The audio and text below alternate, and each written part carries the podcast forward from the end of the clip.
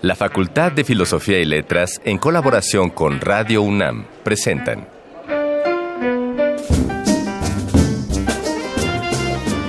Lecturas de pasillo y debates de jardinera.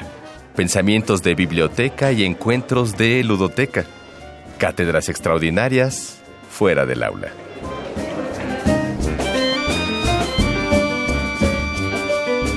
Eureka. Un programa con filo, Sofía y letras.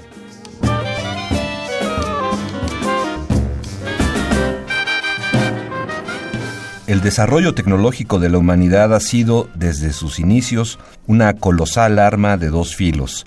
Al contrario de otras especies, el ser humano no fue dotado por la naturaleza con grandes garras o colmillos, pero te diré que conozco dos o tres especímenes, Ana Mari, que me provocan duda. Nuestros sentidos de la vista, oído y olfato están muy lejos de alcanzar a otros especímenes del reino animal. Ni siquiera poseemos una musculatura que nos permitiera sobrevivir a grandes depredadores. Lo que el ser humano obtuvo fue inteligencia, de nueva cuenta algunas dudas me dan por ahí. Sí, Una sí, que sí. ha sido capaz de obrar cosas francamente increíbles, tan benéficas como peligrosas. Pues en aras de eso que llamamos progreso, estamos dañando nuestro entorno a una escala sin precedentes. Sí, qué horror. Y, y aunque no son completamente lejanas, las humanidades no parecen tener las funciones prácticas que sí tienen las llamadas ciencias aplicadas. Pero claro, su relación actual se está llevando a otro nivel, al de la ética. En el programa de hoy, justamente, hablaremos desde la perspectiva de las humanidades de uno de los experimentos más polémicos de la historia de la humanidad, de la clonación. Nosotros somos Ana Mari Gomis, e Ignacio Escárcega y esto es lo que nos espera en la emisión de hoy. La ciencia ficción nos ayuda a plantear las consecuencias a futuro que cada año parecen más posibles, como el planteado por Aldous Huxley en Un Mundo Feliz. El arcón Mascarones de hoy se abrirá para liberar la voz de Pablo Boullosa cuando habló a propósito de esta novela. Para hablar de las implicaciones sociales de la clonación como práctica popular, en 3 de 10 nos acompañará la doctora Lisbeth Sawols, que de eso sabe un montón y de Nietzsche y bueno, Bioética. ¿no? bioética, ¿qué les puedo yo decir? Una vez más, las voces de Alameda te informarán sobre los eventos más importantes que se realizarán en la Facultad de Filosofía y Letras. Y en Yo Solo Sé estará Brandon Damián que nos contará de aquella divertida vez en que un indigente tomó clase de teatro en la facultad. Imperdible. Ya que estamos sobre aviso, empecemos esta emisión de Eureka. Un programa con filo, Sofía y Letras.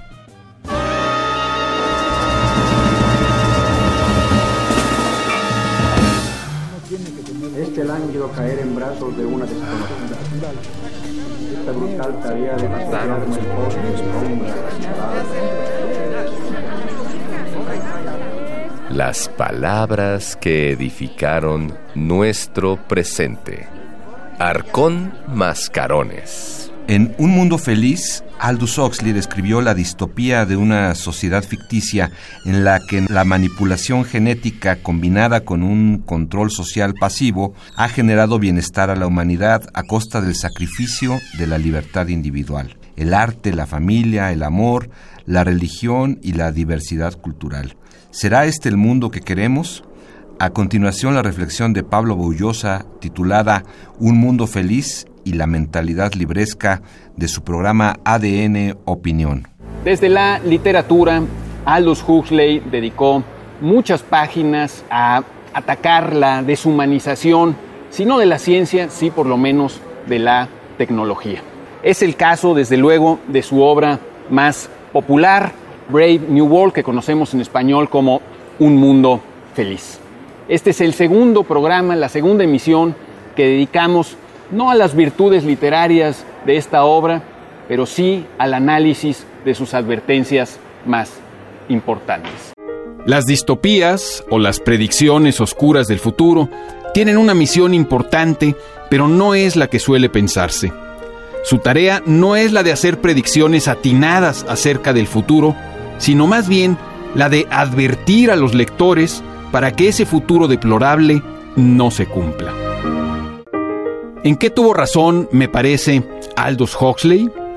No en muchos asuntos superficiales o anecdóticos.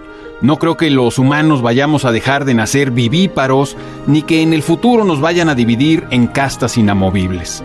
Pero lo que hinchina la piel es ver en qué medida una de las aberraciones que Huxley plantea en un mundo feliz está convirtiéndose en realidad. Me refiero al reino del presente, de la banalidad y de la gratificación instantánea. Me refiero a la confusión generalizada que hace que cada vez menos personas podamos distinguir entre el placer y la felicidad.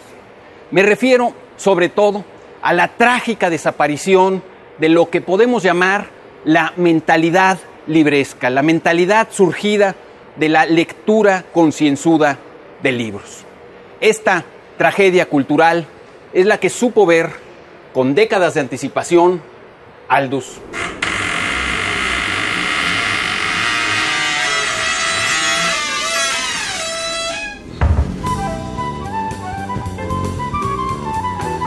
No siempre se dice todo lo que se sabe, pero este sí es el lugar.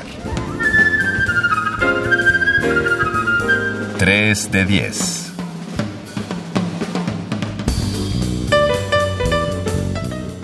Muchos serían los beneficios, aparentemente, si empezáramos a replicar especímenes animales y órganos en un laboratorio.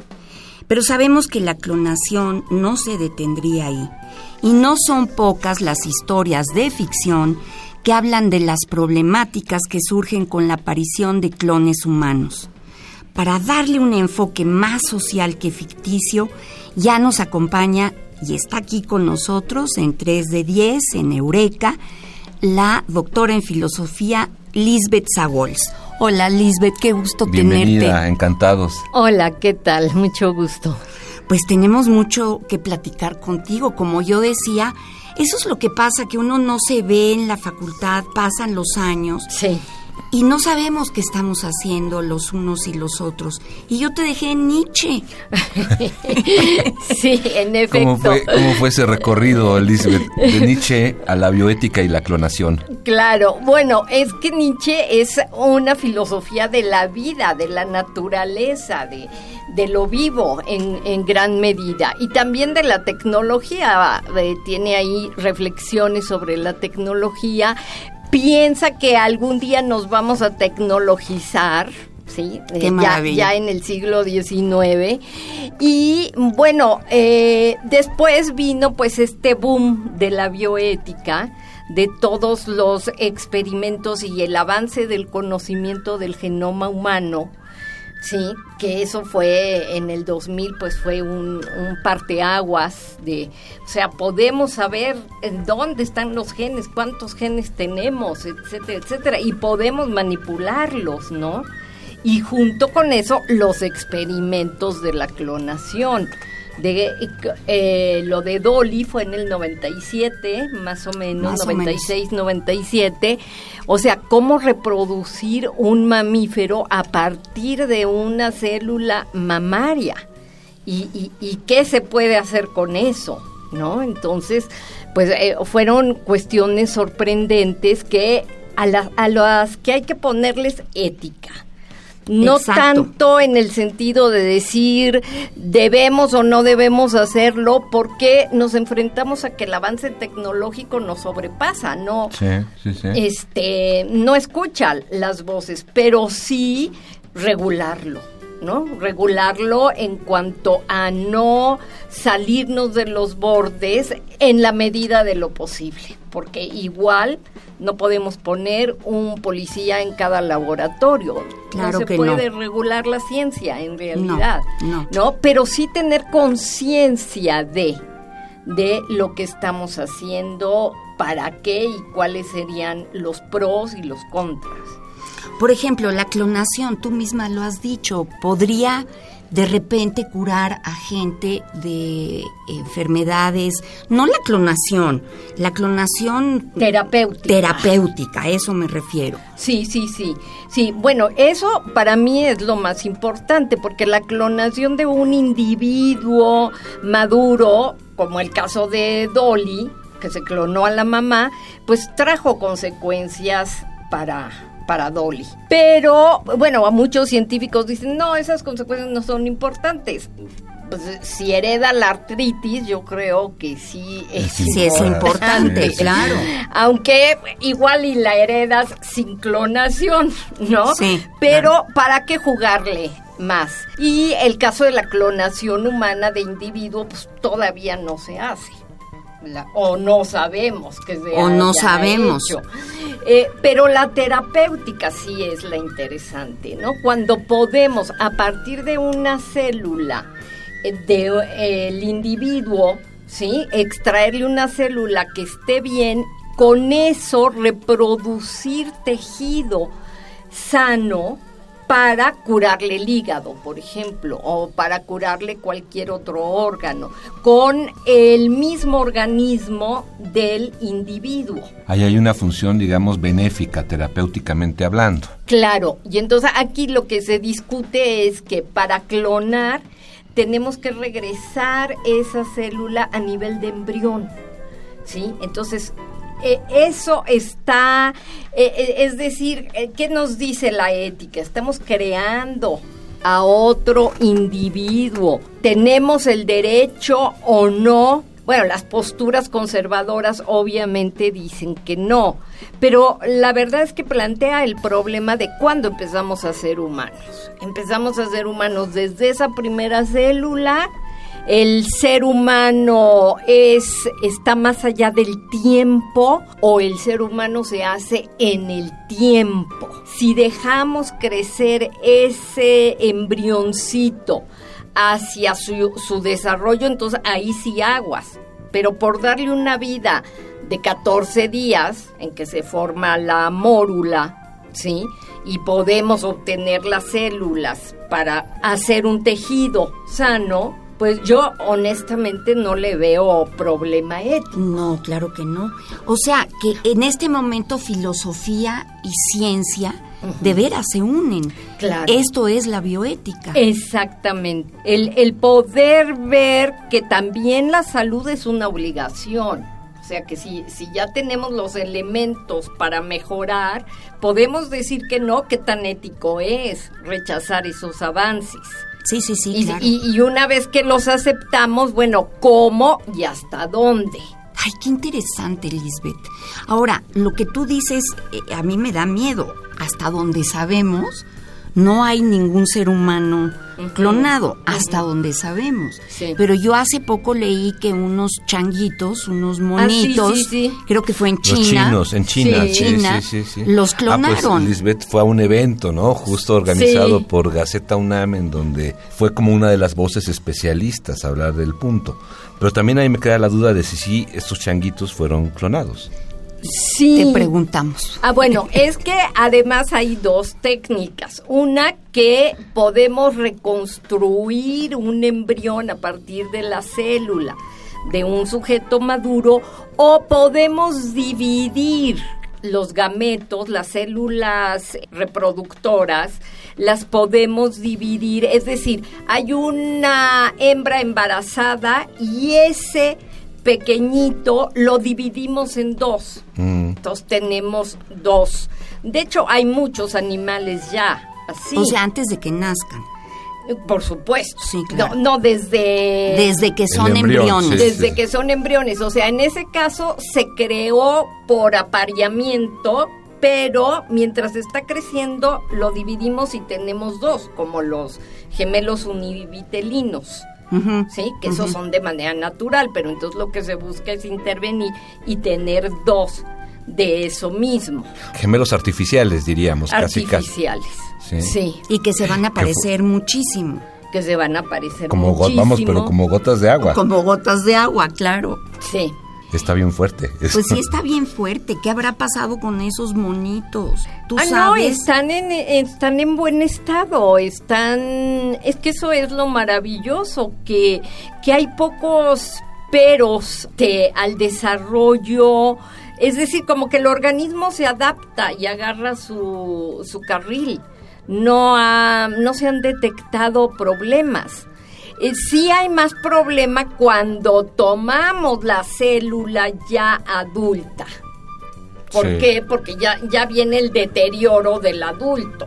Claro, ¿sí? claro. Y entonces ya se lo pasamos al pequeño, pero, pero si fue un embrión generado de manera pues natural y, y dividido, es donde empieza lo artificial en la división, pues en realidad su desarrollo es normal. Ay, qué interesante. Acabo de ver una película genial que seguro conocen que se llama Annihilation, Aniquilación. Bueno, es ciencia ficción, desde luego, pero para mí ya todo esto de lo que habla Lisbeth es Sí, ciencia ficción, en la que eh, eh, ciertos códigos genéticos los va absorbiendo una cosa que está en el aire y que cubre todo un, un territorio y entonces te emula, por ejemplo, a ti o a mí o a los personajes de la película y luego van cambiando tu ADN. Fíjate qué cosa. Sí. O sea, vamos a llegar a algo así. Pero bueno, aquí lo importante es que dice la bioética y, y cuáles son los grandes eh, retos Claro. hoy. Claro, pues yo creo que el reto, hay dos posturas en bioética, la conservadora y la, bueno, tres, la liberal extrema, que si se puede hacer, hágase, y eso es el progreso de la humanidad y Mm, aprovechemos todo y ya, ya veremos qué pasa con los problemas.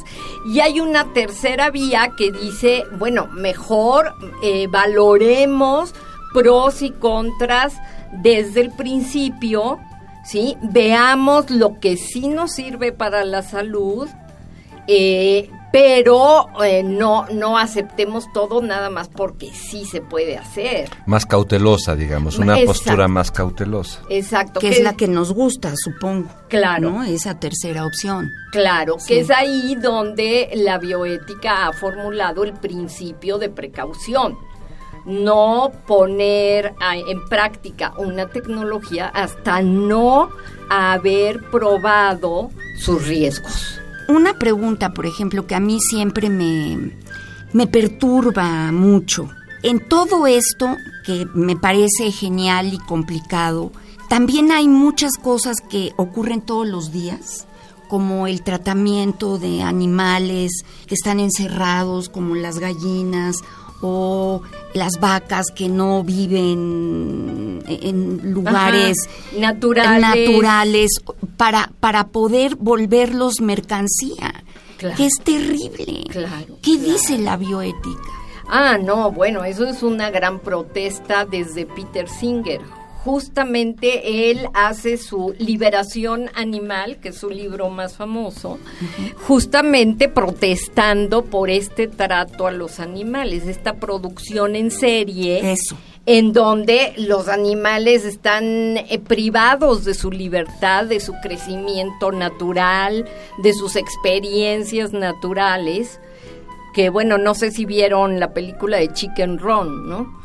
Que también se ha trasladado a la productividad humana, el tienes que producir, tienes que producir, y vivimos como encasillados en, Como gallinas. Como como, gallinas. gallinas. exactamente. Entonces, eh, Peter Singer dice, no, no debemos matar a los animales, primero no somos dueños de, para comer, pero si los dejamos en libertad y los matamos sin violencia, con otros métodos, yo sí comería un animal dice Peter Singer. Él Yo, sí, él dice que sí. Pero principalmente, no so- yo soy vegetariano, dice, por el modo en que se cría a los animales.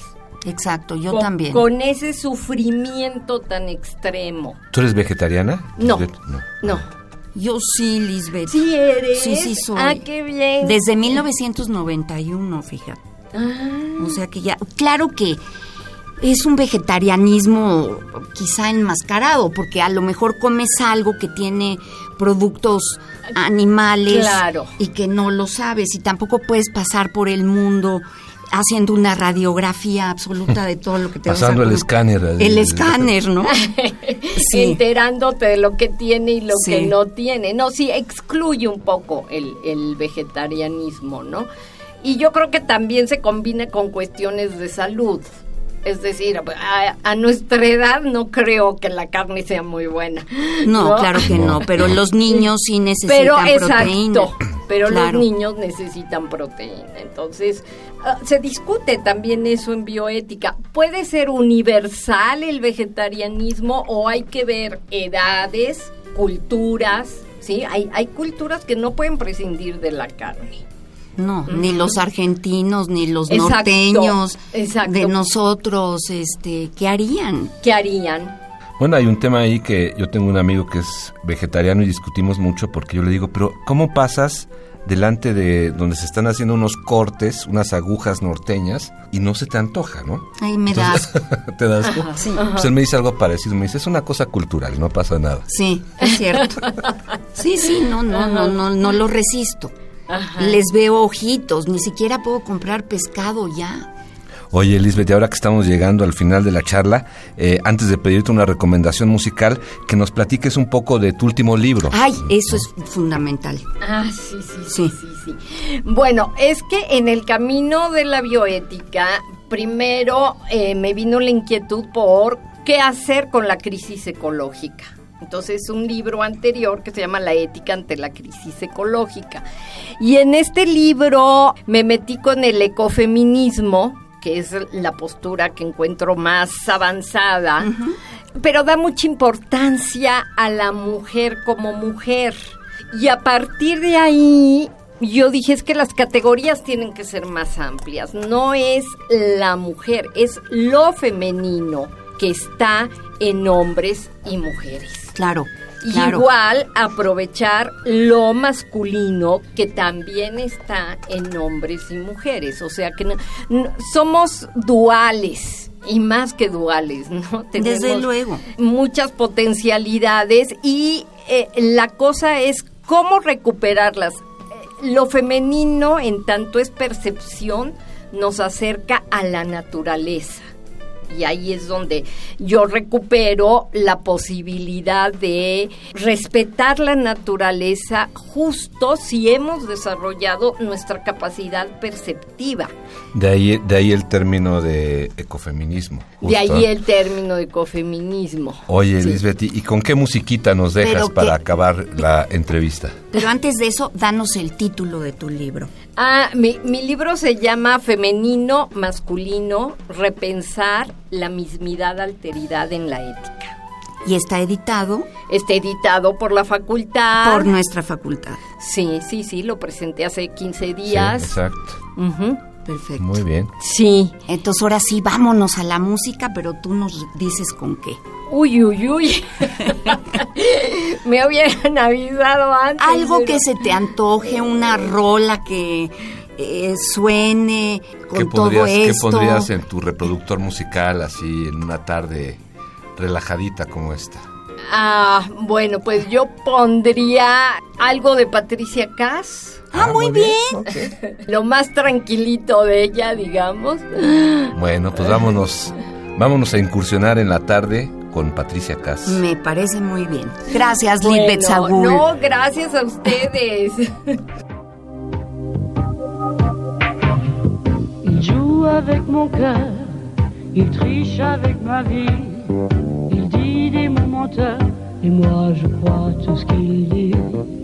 Les chansons qu'il me chante, les rêves qu'il fait pour deux, c'est comme les bons moments, ça fait du bien quand il pleut. Je me raconte des histoires en écoutant sa voix. C'est pas vrai ces histoires, mais moi j'y crois. Mon mec à moi, il me parle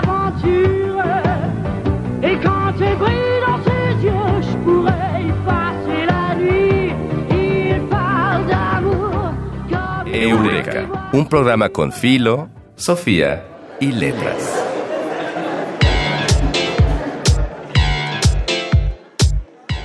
Voces de Alameda, tu agenda radiofónica de la facultad. Mañana 4 de diciembre y hasta el 5 de diciembre podrás asistir a la primera feria editorial sobre educación y pedagogía en el Salón de Actos de la Facultad de Filosofía y Letras. Ambos días desde las 9.30 hasta las 14 horas.